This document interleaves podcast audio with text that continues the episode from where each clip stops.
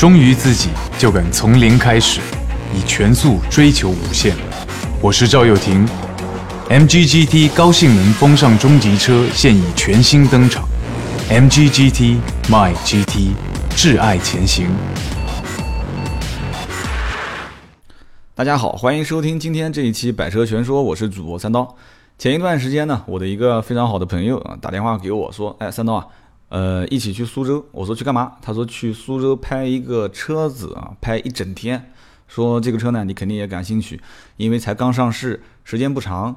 然后在苏州一个风景名胜里面去拍啊，我记不得是哪个地方了，反正是有山有水的一个地方。后来我说好呀，我说正好算自己放松一天啊，结果就去了。然后这一整天呢，就跟这一款新车型啊一直在啊相处。啊，一直在开市区的路面，开山区的路面，开一些颠簸的路面，所以那天时间我可以讲对这个车还是就像小孩拿到一个非常好玩的玩具一样的，就一直在那边试啊，试各种功能啊，试各种加速啊，包括制动啊各方面。所以那天呢，我一直在试的过程中也是比较有心机的，想啊拿一些它的优点长处和它的一些缺陷啊，就是三刀明显能感觉出来这个车的一些问题点，想将来跟大家来说一说。哎，今天这一期节目就正好，我们可以拿出来。我们没有任何的这些什么客观的一些影响啊，反正没厂商去干扰我们，我们就是最主观的三刀自己的亲身体会，跟你们说一下这款车。这个车型呢，之前我在全新胜达的那一期也提到过啊，就是那天这个车正好刚上市啊，就是别克的昂科威。别克的昂科威这个车型其实真的应该好好说道说道啊，为什么一直拖到今天？就是一个啊，三刀比较懒啊，一直没机会到。4S 店去试驾，而且我身边有好几个人都已经买了这个车了，我也实在是没时间打电话给他。我说哥们儿，哪天把车开过来啊，我们一起出去兜兜风啊！我相信一个电话打过去，肯定有人会开过来的。但是呢，一直懒啊，一直懒，也很懒，非常懒。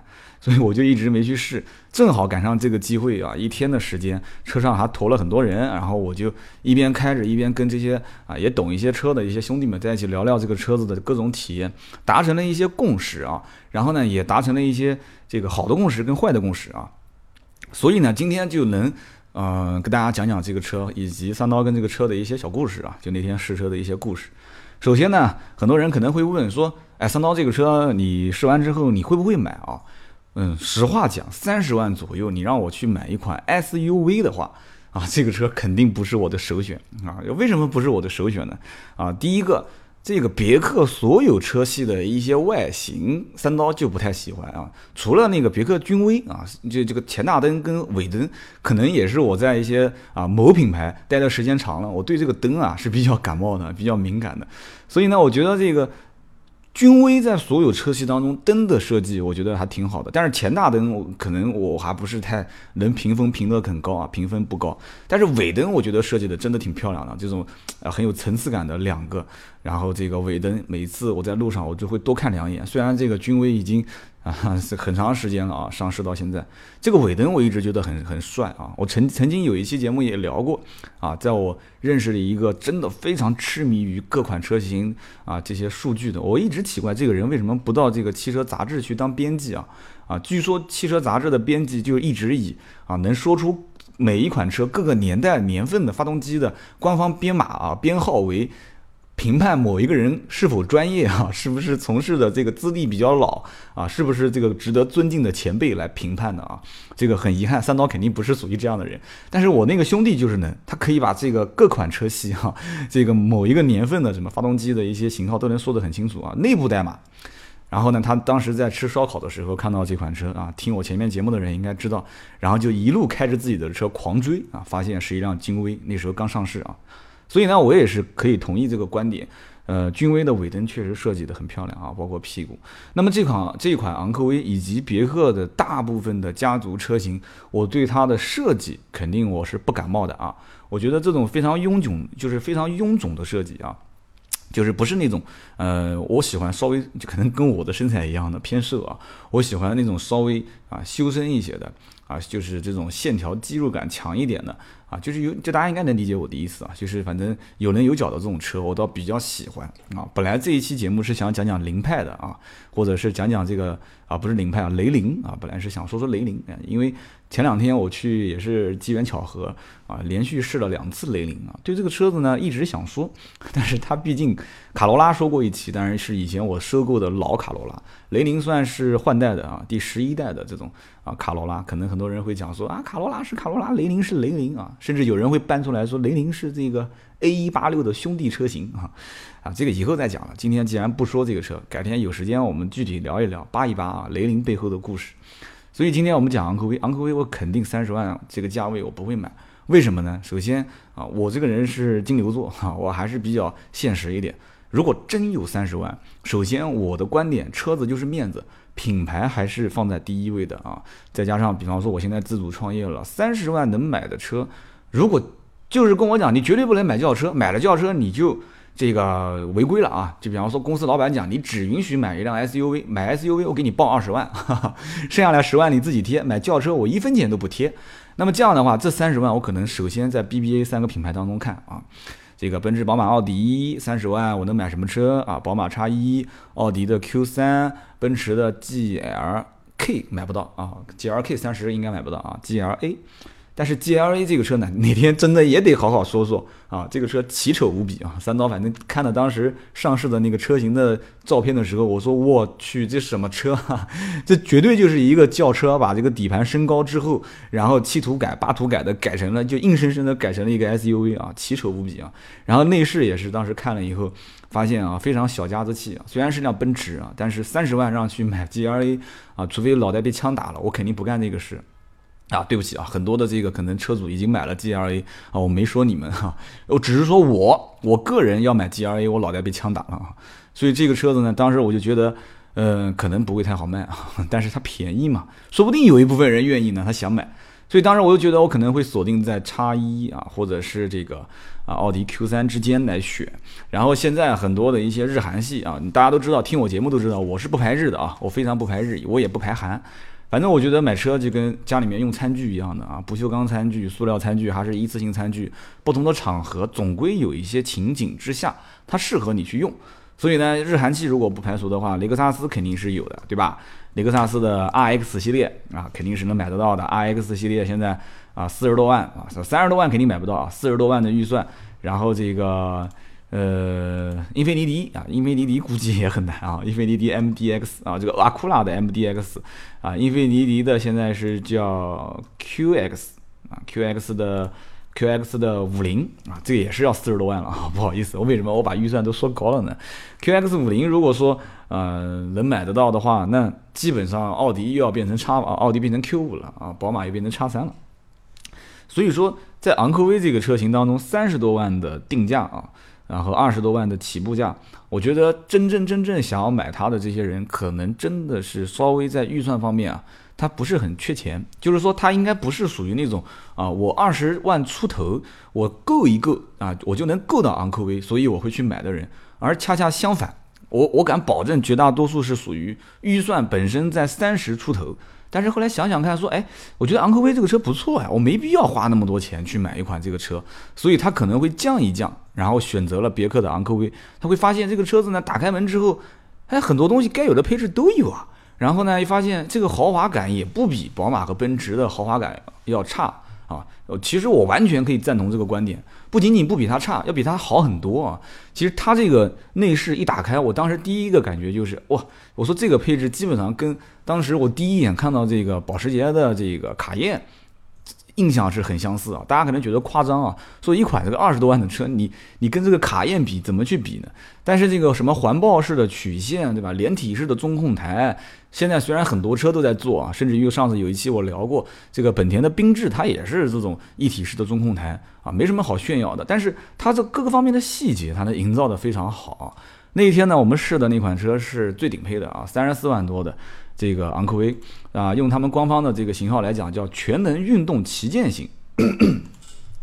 那么全能运动旗舰型跟全能旗舰型两个车型之间差一万块钱啊，可能我就我因为因为就最喜欢分析的就是这个车的畅销程度啊。我当时我在想啊，如果一个客户已经看到了三十三万多的这个全能旗舰型，然后这个三十四万九千九比它贵一万块钱，然后四个轮毂大了一寸啊，中国人不就是什么都喜欢大嘛啊啊不止一寸，两寸啊，十七寸变成十九寸，那我觉得很多人肯定就想三十多万都已经花了，也不差那一万块钱，对不对啊？肯定百分之百啊！所以三十四万九千九的全能运动旗舰型这个车必定好卖。所以三十三万多，如果我是老板，我一般就不进货了，我肯定进三十四万多的这一款。而且甚至于厂家啊也不会太多的去生产三十三万多这一款。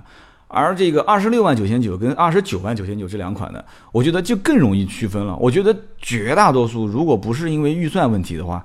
是肯定不会买 二十六万九千九这款的，那因为它跟二十九万九千九差三万块钱，差了很多很多的东西啊，包括这个啊，应该怎么讲呢？前后排的头部气帘啊，就是安全气囊啊，然后差了这个前驻车雷达啊，就是前雷达，差了前排的通风座椅，车内的氛围灯，这个内后视镜的防眩目啊，自动防眩目，自动泊车啊，就是自动倒车入位。啊，并线辅助、车道偏离警告、主动刹车系统、定啊自适应巡航啊 ACC 自适应巡航，你想想看，这些东西三万块钱值不值？你即使说不值，很多的东西你后期改你也改不了啊。我觉得这个通用厂家是在本土化很多的科技配备的时候，特别在营销的时候，是最会算准了。这个消费的消费群体的一些心理的，真的是非常会营销的一个厂家，所以我也把它定义为啊，在我心目中就是在国内最会赚钱的一个厂家。别克这个品牌，你要知道，在美国，美国自己的品牌在美国当地都卖的非常不咋地的一个品牌啊。据说啊，曾经是听谁讲，我记不得，说除了是美国绝对的这个白人啊。就是用高晓高晓松话讲叫什么叫 whisper 是吧？就是用这个纯白种的这种白人，他可能而且是老头子啊，年年岁非常大的，岁数非常大的一些人，他可能钟情于别克。现在的据说在美国别克卖的非常不好，我们也看过一些数据，确实是这样。能在国内去运作这样的一个品牌，而且大家知道很多的一些啊平台啊这些技术啊，都是一些什么欧宝的技术啊，什么什么什么的啊。虽然说这个用的是这个 D2UX 的最新平台啊，说换代啊，不是用以前的这个 Zeta 的平台，然后这个平台又是什么柔性的什么模块化的结构啊。好，我们不说这些东西，我们就说这个配置，讲个最简单的，就讲它的配置。我觉得二九九九真的是比二六九九划算的多得多啊！而且这里面没几乎没有一样东西你后期可以加装啊。你比方说这个前雷达能不能装？有人说能装，前雷达为什么不能装呢？可是它有后雷达，你要加装前雷达，你这两套系统得匹配啊！你别说这个我你能装，你回去装装看你就知道了啊。然后这个安全气囊，我相信到目前为止我没见过哪个留差的说是去装安全气囊呢，除非你像有些车，它是去换方向盘，方向盘里面它本身有一个气囊盖啊，可能需要拆装，那个仅仅也是拆装，不是加装啊。包括这个前排通风座椅，哎，你还别说，前排通风座椅现在真的有这个技术可以装啊。在整个江苏省的一个大的代理商，就是我认识的一个人，他就可以做这个通风座椅。但是通风座椅这个哪天有一期我们好好再聊一聊，这个技术含量也很高啊。就将来你如果想要去后期改通风座椅的话，首先你要把它变成打孔啊，很多座椅是不打孔的啊，你要把它做成打孔真皮，然后里面还要加什么呃防水层啊，什么什么隔热层，反正很多东西啊。所以说这个通风座椅，然后这个。呃，车内氛围灯，我相信你除了把普通的卤素灯泡换成 LED 灯泡，你绝对不可能做成氛围灯啊。那个内后视镜自动防眩目，很少有人改，是吧？除非你去买一个什么大的什么什么光学那个什么大视野的，上网买二十块钱，这个什么都有，你不可能把它改成自动防眩目。然后就算改，成本也很高啊，这个不能一一杠一棒子说死啊。自动倒车入位能不能改？能改，很多车都能改，对吧？包括奔驰、宝马、奥迪，当然这个成本也很高。并线辅助。啊，车道偏离、主动刹车系统、DCC 自适啊 ACC 自适应巡航，其实这些东西几乎自己改的可能性都很少，而且这些都是一些科技配备，所以贵三万块钱能不能买？能买，划不划算？划算。所以这样子一分析的话，你看啊，二六九九精英型啊，昂科威上市一共四款车型嘛，然后二九九九豪华型毫无悬念，肯定是二九九九最好卖。然后三三九九全能旗舰型，三四九九全能运动旗舰型，这个基本上用小脑想能想都想得出来啊，用小脑想都想得出来，肯定是买三四九九。所以这个车型就完全能把它给区分开了，就是客户来看车就只会看这两款车，要不二九九九，对不对？要不就买三四九九。那么二六九九跟三三九九，应该讲，我的推测应该不会错，应该会很少有人去问。就算有人问二六九九这个车，你像我前段时间有一个公司企业主啊，一个老板打电话问我说：“小豆，我要买个昂科威啊，我就买那个最低配的二六九九。”我说：“为什么要买二六九九呢？”他说：“我基本上不用贴钱嘛。”啊，后来我一想，哦，对他把手上一台奥奥迪的 A4L 去卖掉，啊，好像也就是一二年的车吧，卖完之后基本上就没有贴多少钱，就可以再换一辆啊，一个全新的车啊。后来我想了一下，不对呀，对不对？我说你有没有研究过这个车啊？他说我不用研究啊，他说我就买个最低配就行了。我说不对，你上网看一下。我说这个车，我印象中二九九九是最划算的。果不其然，这个人没过几分钟啊，上那个 A P P 软件一查，一看说哇，说二九九九确实配置很很划算，贵三万块钱也不差这一点钱。我说那你有没有看过三四九九那一款？我说那个车配置更高。他过了一会儿打个电话给我，他说那个车不看了，他说预算确实超的有点多啊，因为毕竟差了五万块钱，差五万块钱可以在买车的时候能跳出很高的一个档次了，就是能完全跨一个级，甚至完全跨一个品牌。所以就讲到这个车型的这个配置方面，张导给大家分析一下。那说这个车子那天在试的时候，很多的一些体验啊，这个呢就完全可以跟大家说到说到了啊。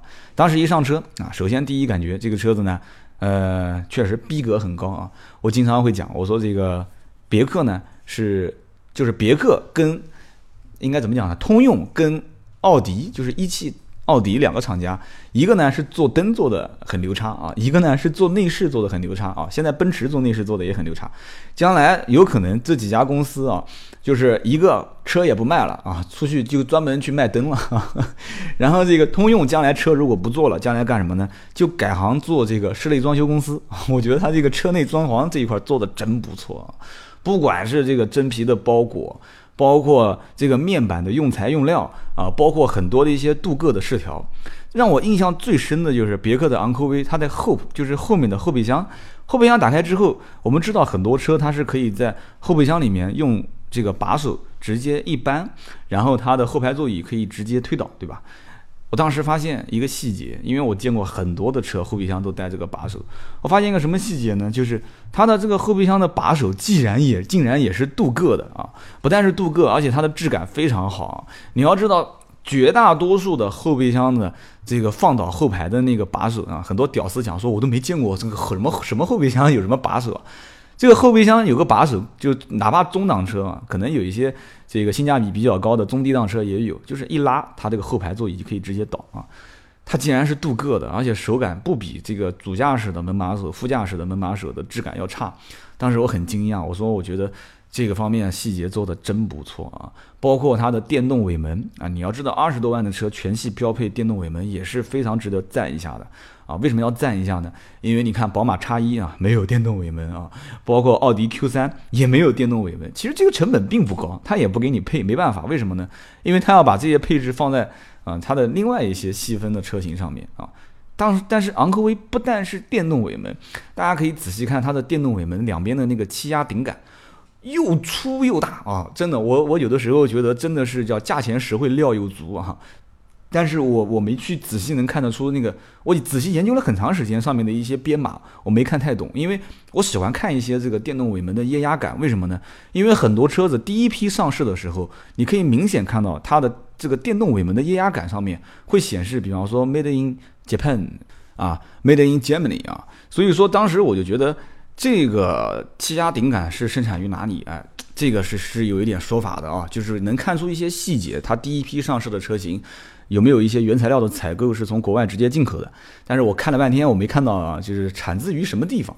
但是这个又粗又大的这个液压顶杆真的是让人挺震撼的啊！比起某一些车啊，哪些车我就不说了啊，既没有电动尾门，然后这个后备箱啊，这个不是讲 SUV 啊，我们就讲轿车啊，这个后备箱的这个连杆就十块钱的成本啊，所以我当时我就觉得很多的细节都能看得出来。通用在造一款车，包括这些新款车型，包括是将来要挺销量的一些车，下成本还是非常用心的啊，非常用心去下成本。然后呢，我们在开的过程当中，因为开的是最顶配嘛，那么很多的一些科技的功能和配备，我们肯定要去试啊。当时让我印象最深的就是这个给车给我的人讲说，哎，这个车子这个悬挂是可调的。当时我就印象中，我说不会吧？我说难道给了一个空气悬挂吗？我说这个车不会是有空气悬挂，最多悬挂可调，软硬度可调。后来我就在看了这个车上的一些啊相关的按键啊，因为你要如果悬挂的高低可调的话，它肯定是在这个 car 啊或者是车辆的系统里面会有一个啊一格、两格、三格、四格或者高度的高中低可以有这么一个配置。我研究了半天，我发现没有啊，我没看到这个配置啊。后来我才知道，原来其实它只是软硬可调的悬挂。但是已经非常不错了，兄弟啊，已经非常不错，给了你这样的一个东西啊，你就不要多想了。这个东西你要知道，当时在奥迪的最顶配的 A 四运动车型里面，带一个运动的调校啊，就是带一个这个，比方说自定义，然后运动，然后舒适啊，然后各方面的这种系统，据说是要贵三万块钱啊，就是带系统和不带系统啊，包括 Quattro 四驱和不带四驱也要差到大概三万块钱。所以当时我就觉得。这个可以玩玩啊，当时所以我们就玩了。可是玩的过程的过程当中，我明没有明显发现啊，这个什么软硬按完之后，这个明显的这个车辆有一些什么样的反馈信息给我，我没有明显去发现这些东西，所以我觉得这个可能只是玩一玩而已。然后呢，我也是挺丢人的一件事情，就是当然了，很正常，很多人这样也会跟我遇到同样的事情。我发现这个空调。那我把它打开之后，我发现这个空调的温度我不会调，我不知道在什么地方啊，因为我看到了空调的风速的大小是旁边有个按键啊，然后出风口是怎么调节也是跟别克所有车系都一样，可是它的温度我不知道怎么调。后来我胆了一眼，当然这个不知道，只是仅仅那么十几秒钟啊。后来我胆了一眼，我发现。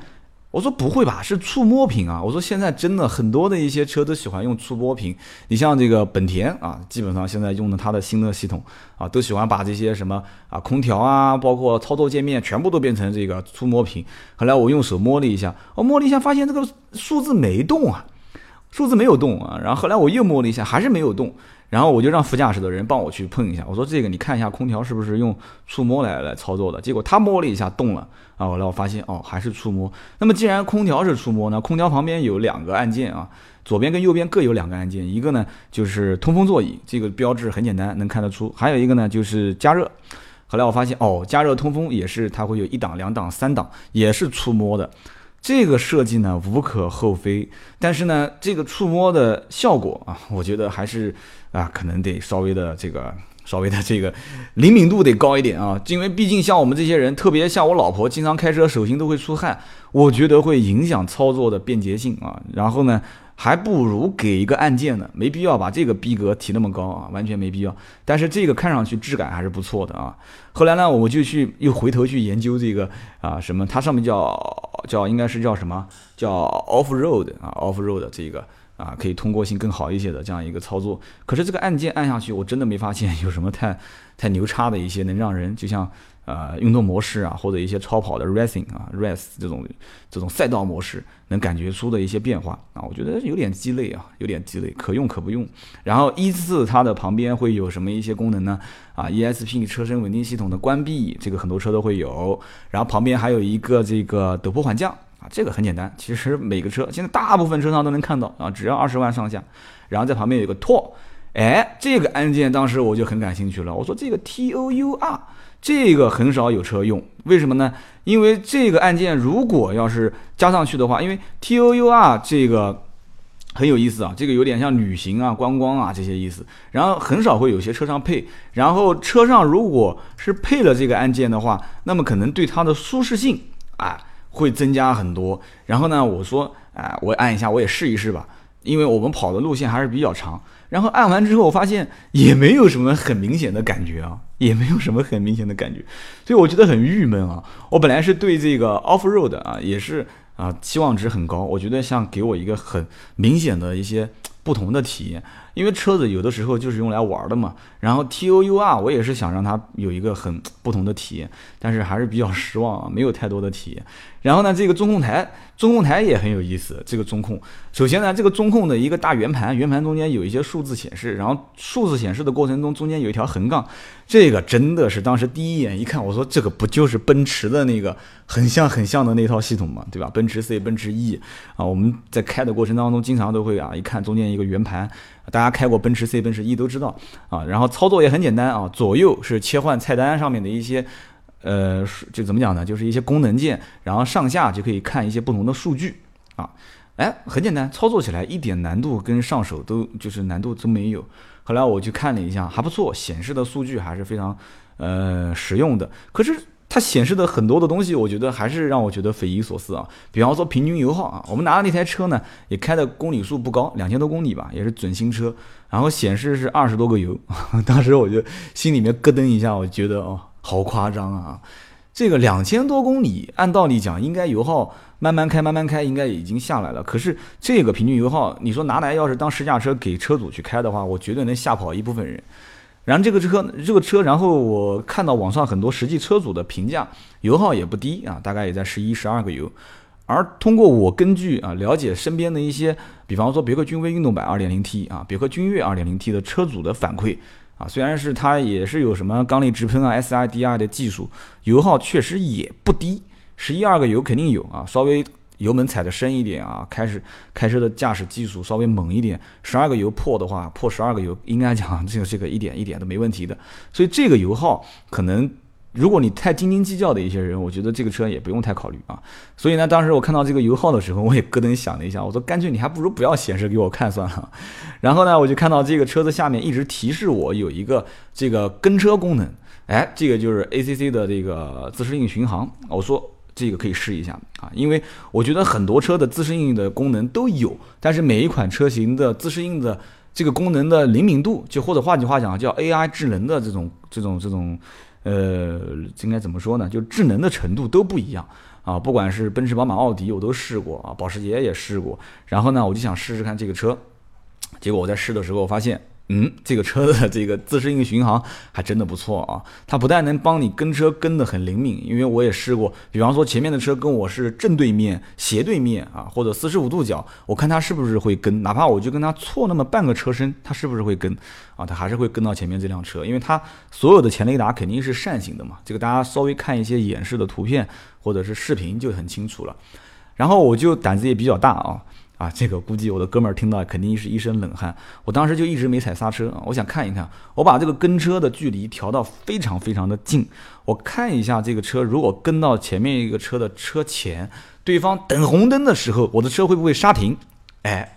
我胆子真的很大啊，结果它刹停了啊，这个让我感觉比较爽，因为我觉得这个跟车系统刹停才是它的最根本啊。而我知道最早的一批啊用这个自适应巡航的车的技术啊，用这个技术的车啊，应该这么讲，它是没有刹停功能的啊。后来慢慢慢慢的一些啊，第二代、第三代开始才会有这个 ACC 自适应巡航，是可以帮你把这个车直接刹停啊，就停在那个车的后面啊。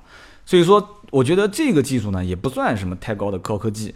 它配备了之后，在实际使用过程当中还是不错的啊，还是不错的。还有一个就是车道辅助功能，就是两边的小耳朵上面会有一个灯要亮，后面有车要超过你之前，你如果打方向灯，它会闪啊，它会告诉你你的盲区里面有一辆车。但是呢，非常遗憾的就是不是很明显啊，就是这个灯不是很明显，特别是在白天的时候，我是几乎是开到。最后最后啊，我才发现，我说哎，我说这个功能竟然是开开来的啊，那个灯还是在闪，因为下班的时候我们往回走的时候，发现我们在市区旁边好像我印象中有个灯在闪，后来我看了一下哦，我们这个车道辅助功能是一直开着的啊，然后给我印象比较深的还有就是它的这个中控的啊这个手套箱啊，应该不能叫手套箱啊，就是中控的那个储物箱。这个也像奔驰，好像好像啊，就是一打开两边会同时开。然后我们知道奔驰的 S 的那个车系当中，它是两个按键啊，可以一按开一半，然后再按另外一个键开另外一半。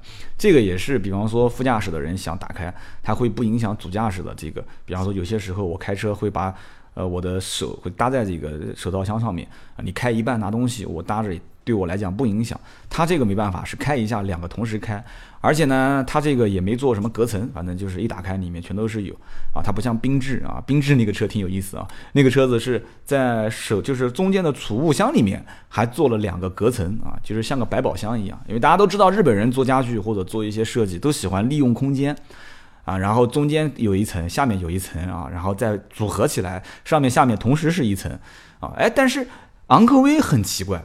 昂科威在它的这个中中间的这个位置没有做隔层，但是把它的前后的四个门，它做了一个隔层，我觉得很让我匪夷所思。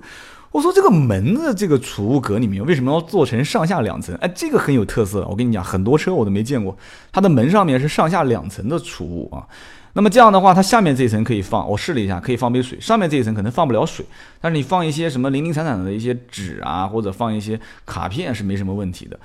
后来我想了一下子，第一个，这可能是它的特色啊，有别于其他，或者换句话讲，是我昂科威啊自主研发的，我设计出来的这样一个东西。可能我这个见的比较少，大家说啊，三刀你比较土，我见过另外某个车也是门上面有两层的，但是我真的见的大多数车是没有的，就是一个门里面有两层的储物格，大家可以去看一看啊，昂科威就是的。后来呢，我后来发现。还是比较方便的，最起码储物空间多了一些嘛。现在大家评测的时候会发现，哎呀，这个车的储物空间是它的一个弊端，它不能放一些啊储物的东西什么什么的。然后另外一个人测评的时候说，哎呀，这个车的储物空间是它的特色，它的副驾驶的脚下可以放东西，它的后排的脚下可以放东西。我说这个不是扯吗？脚下放东西，我零七年买的昂不是我零七年买的昂科威呢，我零七年买的这个 CRV 的车型底下都已经带这个抽屉了，这完全我我跟你讲，到现在我都。我的好像出去偶尔有一次，是因为到洗浴中心吧，好像是去洗澡。我怕那个手表，手表也比较贵，我怕这个洗澡的时候放到柜子里面有人会偷，所以我在想放车上也不安全，怎么办呢？我就把它偷偷的放在了副驾驶的这个小抽屉里面。我在想，即使有人砸了我的玻璃，翻我的车厢啊，翻整个把我的车厢翻一遍，我相信很少有这个盗贼会想到我把一个这么昂贵的表放在了副驾驶的座椅的下方 啊，那个抽屉里面啊，这个男同志放私房钱也不错，所以我觉得这个没什么好说的，是不是？不就是多了一点储物空间吗？啊，你说你硬要测评说它是优势也行，我觉得这个东西啊，可说可不说。但是有一样东西让我觉得，嗯。可以稍微提升一下，比方说它的这个中控台啊，不是中控台，就是方向盘上的这个多功能的按键。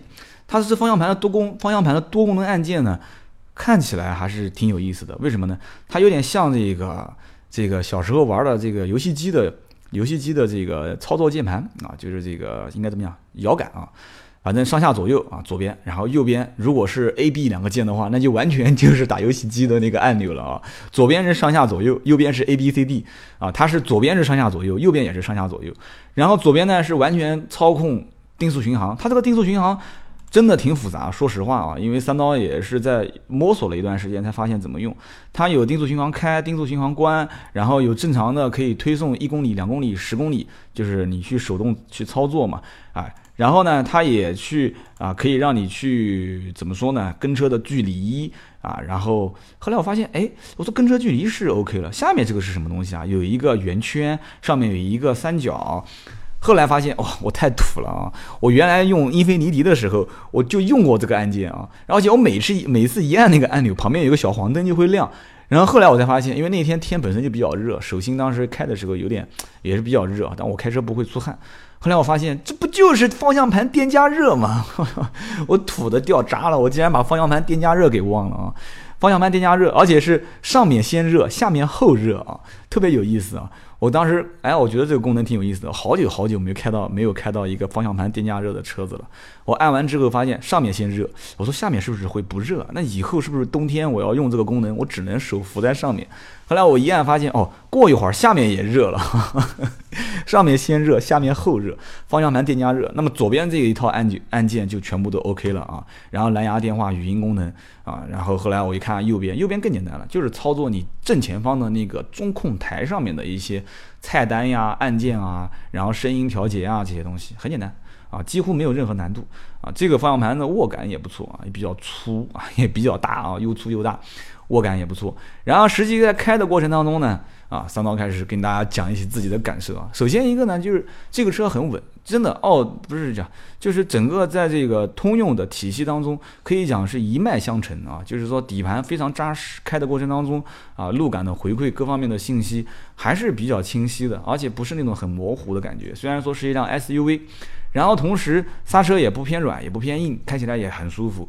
然后这个时候我就要讲到啊，我最深刻的一个体会就是这个车子开起来不累。真的不累啊？为什么不累呢？啊，首先一点，油门啊，随时给啊，随时给油，它随时给劲啊，油门随时松油，随时点刹车，它随时给你反馈。然后路感也比较清晰，车子座椅、中控各方面，反正就是他是搞装修的嘛，装修公司的老板嘛，就是整个氛围，我相信晚上开肯定更爽。为什么呢？有氛围灯啊，我前提是讲高配的，不是最屌丝的那一款，二十六万多就啥也没有的那一款啊。我就讲到有高配的，你从二十九万多就已经有氛围灯了啊，然后有氛围灯啊，然后有这么这个屌丝逆袭的啊，这么装逼的一个内饰，哈，就是各方面的装潢都比较豪华啊。我觉得带个妹子出去啊，或者带一个客户出去，这个面子的事情还是很照顾你的啊。所以花三十万买一个。各方面都比较照顾你的这样的一款车，我觉得还是值啊。虽然说我对它的各方面，这个这个这个外形各方面，我还是不会考虑啊。我可能还是对牌子是摆在第一位的啊。随你赞同不赞同，反正我是这个观点啊。然后呢，这个车子我在实际开的过程当中，我也发现，就是它的各个操控的按键相对来讲还是比较实用的。最起码它不像君越。君越的这个操控平台，就是它的那个屏幕，它既可以用按键去操作，它也可以用就是旋钮去操作。因为开过君越的人，大家都知道啊。但是这个触摸的效果很差。实话讲啊，我宁愿君越这款车你不要给我有触摸屏，你干脆你就用按键，我觉得还挺好的。那么今天我们测的这个应该不叫测，就是我开的这个这个全能旗舰型的这个昂科威，我觉得它这个就是手写啊。就是这个功能，包括它的这个中控台，我觉得还是比较方便的。它这个手写板也是非常有意思啊！我觉得我们试过很多车的手写板，包括最新的奔驰 C 啊，它的这个最新一代的 Command 系统，然后包括奥迪的 MMI 啊，包括宝马的 iDrive 啊，这些冲就是它的中控上面带手写的。我觉得最差的就是奥迪的这个手写，为什么呢？奥迪的手写，那大家注意一点啊，你注意看啊，你可以去测试一下啊。你别说，你别说坐坐在副驾驶去写了，因为有的时候我经常是坐在副驾驶，因为开车的人他有的时候说，哎，我们马上去一个地方，你帮我导航设置一下，然后我坐在副驾驶，我说没问题，我就因为我本身对这个系统也很熟，我打开来之后点击 NAV 啊导航，然后进入之后很简单嘛，就是目的地，然后目的地我开始手写，这个其实不简单，很麻烦啊，就不是简单，哪一天我们就把各个车型的导航系统好好说一遍，一定要喷一下。我到现在为止啊，说一个比较郁闷的这个这个这个话题啊，我到现在为止，宝马你让我去设一个目的地，我到现在都不会玩。甚至于我一个哥们儿家里面有三台宝马啊，他到现在三台宝马他都不会用宝马的导航啊，你让他去设导航去什么地方，他研究半天，他说你别急你别急，我肯定会用哈。结果我说我车开到目的地了，我估计你目的地都没设好。就是很繁琐，很繁琐。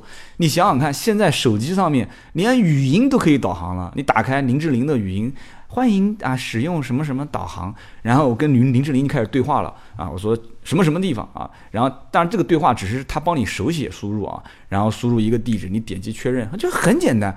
我就搞不懂汽车导航为什么要整的这么复杂，这么垃圾啊。后来我当时就是试了一下昂科威的这个导航，哎，我觉得不错。首先一点，它这个触摸板很有意思。怎么很有意思呢？大家可以去玩玩。我这个人有点自虐狂啊，我就是滑，就是比方说你在上面写字不写字吧，你把它当成一个小鼠标来用，你往右滑一下，你会听到咔嗒一声，然后你往上滑一下，你又会听到咔嗒一声。哎，你一开始会觉得很奇怪，我这个手指没有往下按，它为什么会咔嗒一声呢？你会觉得是不是这东西坏了啊？后来才发现，这是它可能设计的一个东西，像弹簧一样的，就是你一往右，它指令获取是你现在在往右滑，然后它就会默认往右，咔嗒往下陷一下，然后就表示你现在是往右滑，然后你往上咔嗒往向上滑，然后我就一直在玩这个东西啊，很无聊，我在玩，然后然后我就跟旁边人讲说，哎，这个挺有意思的，然后这个有一个好处是什么呢？最实用的就是它可以确认你。每一次的操作啊，准确啊，告诉你回馈，你是在往上，你菜单是往上，你菜单是往下，你菜单是往左，是往右，是往右上，是往左上，哎，这个还是不错的，最起码给了你一个触感的回馈。然后同时，我让别人去试一下，我说你坐副驾驶啊，你试一下写字，因为坐副驾驶写字想写正是很难的，除非这个人是左撇子啊，我身边很少有啊。然后我坐在副驾驶写的任何一个字，写的再草，它能识别。哎，这个就不错。为什么我说奥迪很垃圾呢？奥迪的那个 MMI，我坐副驾驶从来没有识别成功过。即使我写一个中国的中，我写歪了以后，它都不识别。而且你不识别也就算了，你哦不，你识别错了也就算了。你给我几个模糊的，就是有的时候你写的不对嘛，他会给你几个结果让你去选。它显示的是没有，就是没有这个结果，让你重新写，我都快疯了啊！我写一个，比方说中国的中竖横折横竖。你即使你识别不出来，你按照我手写的这个流程，你最起码也判断出来我写的应该是个什么字，对吧？你最起码你给个口，对吧？你给个中，你给个申请的申，你让我去选，但是它什么都没有，我觉得太垃圾啊！我所以特别不喜欢这个它的这套系统。所以说，哎，但是这个叫什么？奔驰的最新一代的 C 这个手写它就可以。你想，奔驰的 C 的那个 Command 的那个圆盘上面，它这个位置并不大。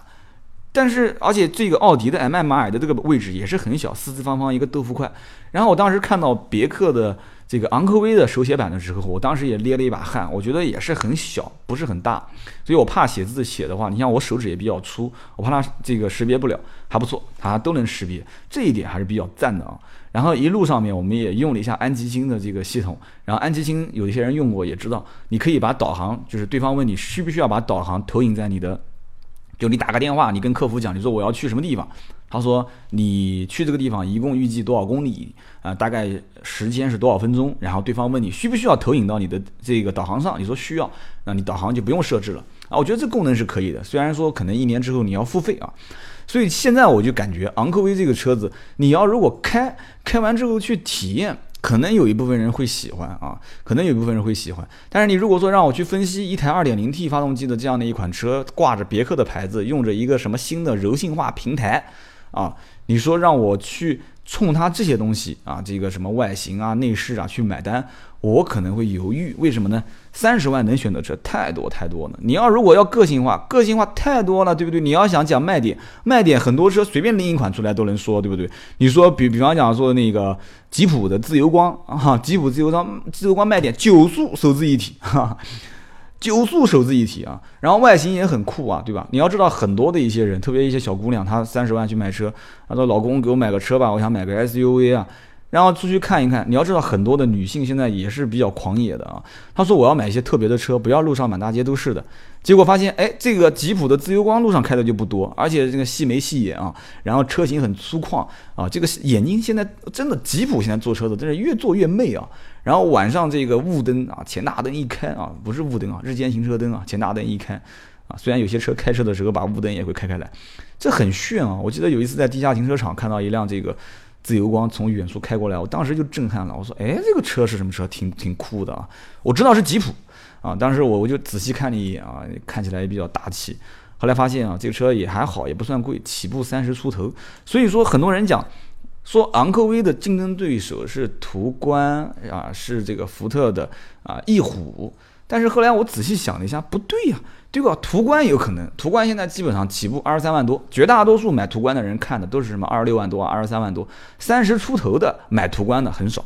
然后你说是翼虎，翼虎的话那就更便宜了，对吧？翼虎也就二十多万，到顶也就二十出头。而且现在翼虎基本上都能打折，各地的优惠幅度不同啊，现在也没以前那么拽，以前还要加价。翼虎一旦打折。我觉得这个车型基本上 啊也就那么回事了啊。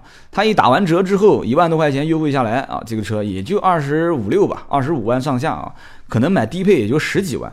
那很多人就没有把它当成是这个，那我不讲十几万的吧，就二点零 T 吧。打完折之后二十五万多，二十四万啊，二十六万多，二十五万，顶配二十七万多变成二十六万多，很多人就不把它当成这个。这个昂科威的竞争对手，所以昂科威更有可能是头往上看啊。怎么往上看呢？就够一够宝马叉一啊，买不到的或者说是不想买的客户啊，包括这个前面我提到的几个预算可能略超一点，奥迪的 Q 五啊，宝马的叉三，奔驰的 G R K 的一些客户，他说哎呀，算了，四十多万买一辆车还是有些吃力。你要知道，买 Q 五很多车只买最低配，就是买三十三十，现在是三十八万多还是三十九万多？然后买这个宝马叉一也是买最低配，真的很身边很多人问宝马叉一都是问最低配的这个呃幺八 i。二十多万的，所以这些人他会就想说啊，我干脆就去看一看别克的昂科威啊，看一看途观啊，看一看这个什么啊，福特翼虎他不会看，一般看途观的更多一些啊，觉得毕竟还是买了一个德国品牌啊。所以说今天讲的这一期昂科威，我觉得有很多话题都可以聊，但是最后呢，还是可以聊一聊它的广告。昂科威的广告呢，啊，表达的这个中心思想一上来一句话就已经说清楚了，叫做每个人内心都有一种更深层次的力量啊，他的。呃，这个力量比你想象的要多百分之十，然后这个广告后面的这个音乐啊，配的也是非常激昂啊，也是可以让很多这种屌丝一直想有一种逆袭的感觉啊。就比方说他是这么讲的啊，面对崎岖啊，这百分之十是你的从容啊；面对危机，百分之十是你的远见；面对这个嘈杂啊，百分之十可以让你平静啊。这个面对什么什么什么障碍，可以让你这个跨越；面对。啊，这个目标百分之十可以驱动你啊去向前，然后说只要你多付出这百分之十，你就会离巅峰更进一步。哎，这不就跟我之前讲的什么零点九乘零点九，一点一乘以一点一这个原理很像吗？但是回头想想，这个广告还是有一点太老旧了。为什么呢？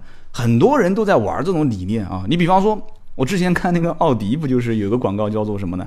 叫做别人看到的是你的今天，我们看到的是你的昨天；别人看到的是你的成就，我们看到的是你的奋斗；别人看到的是你的付出，我们看到的是你的收获啊！别人看到的是你的啊，不对，别人看到的是你的收获是吧？啊，我们看到是你的付出，别人看到你的荣耀，我们看到你的执着。然后这个陈欧，我只为自己代言啊！别人看到的我的闻到了我的香水是吧？但是没有看到我的汗水啊！别人什么什么规则啊？我的选择啊？别人什么一无所有啊？我只是执着啊！你可以轻视我什么年轻啊？可是我什么什么什么？这种套路呢，还是讲究情怀哈！大家现在特别喜欢叫做什么情怀？然后现在网上不是也有一个？很流行的一句话吗？啊，那么问题来了，今天三刀也要用一些这种网络术语啊。那么问题来了，对吧？这些东西谁买账呢？对不对？我觉得他这个广告实际上还是比较成功的。为什么呢？因为它确实在昂科威这个车上多了一点点的科技化的东西，多了一点点的啊很新的设计的元素啊。那么这多出来的百分之十，是不是能让一些人买账？这个是最关键的啊，那么问题来了啊，就是它多出这个百分之十之后，这个车子的溢价的部分是不是也是按百分之十来溢价的？而我觉得应该讲它的溢价部分是远远超过这个百分之十。所以昂科威这个车虽然最低价二十六万多啊，最高三十四万多，但但是在我看来的话，这个车。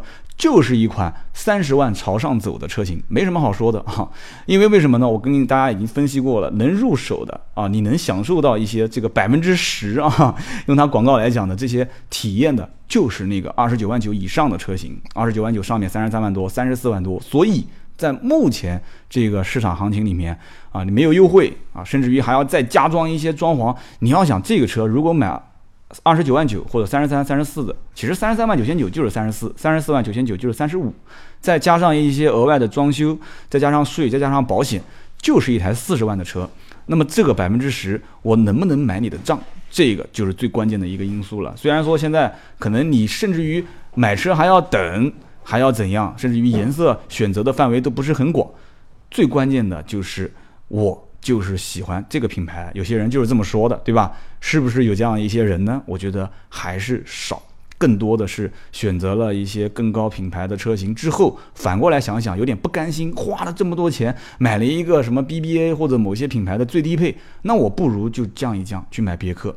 所以今天我讲三十万开头的时候，我就说了，我可能不选择别克的原因，就是我对它的这些设计我不太买账，我也不买这百分之十的账。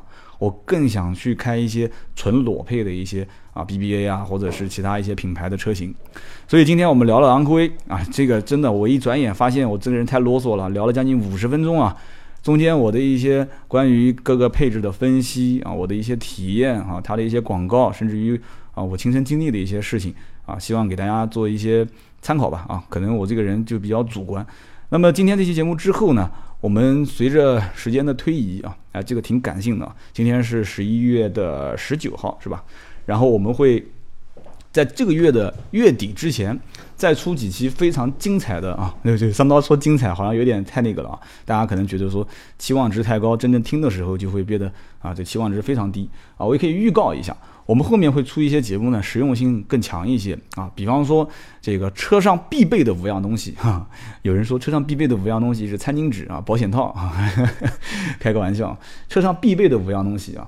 然后呢，我们还会录一些，比方说打了五折我都不会买的车啊，这个话题就更加主观了啊，打五折我都不会买的车。而且我相信将来我说的这个几款车型，可能有些人讲说三刀我开的就是这个车，你凭什么打五折都不买啊？啊，没关系啊，我我觉得真的是这些话题说出来，我要找几个嘉宾，那就更有意思了。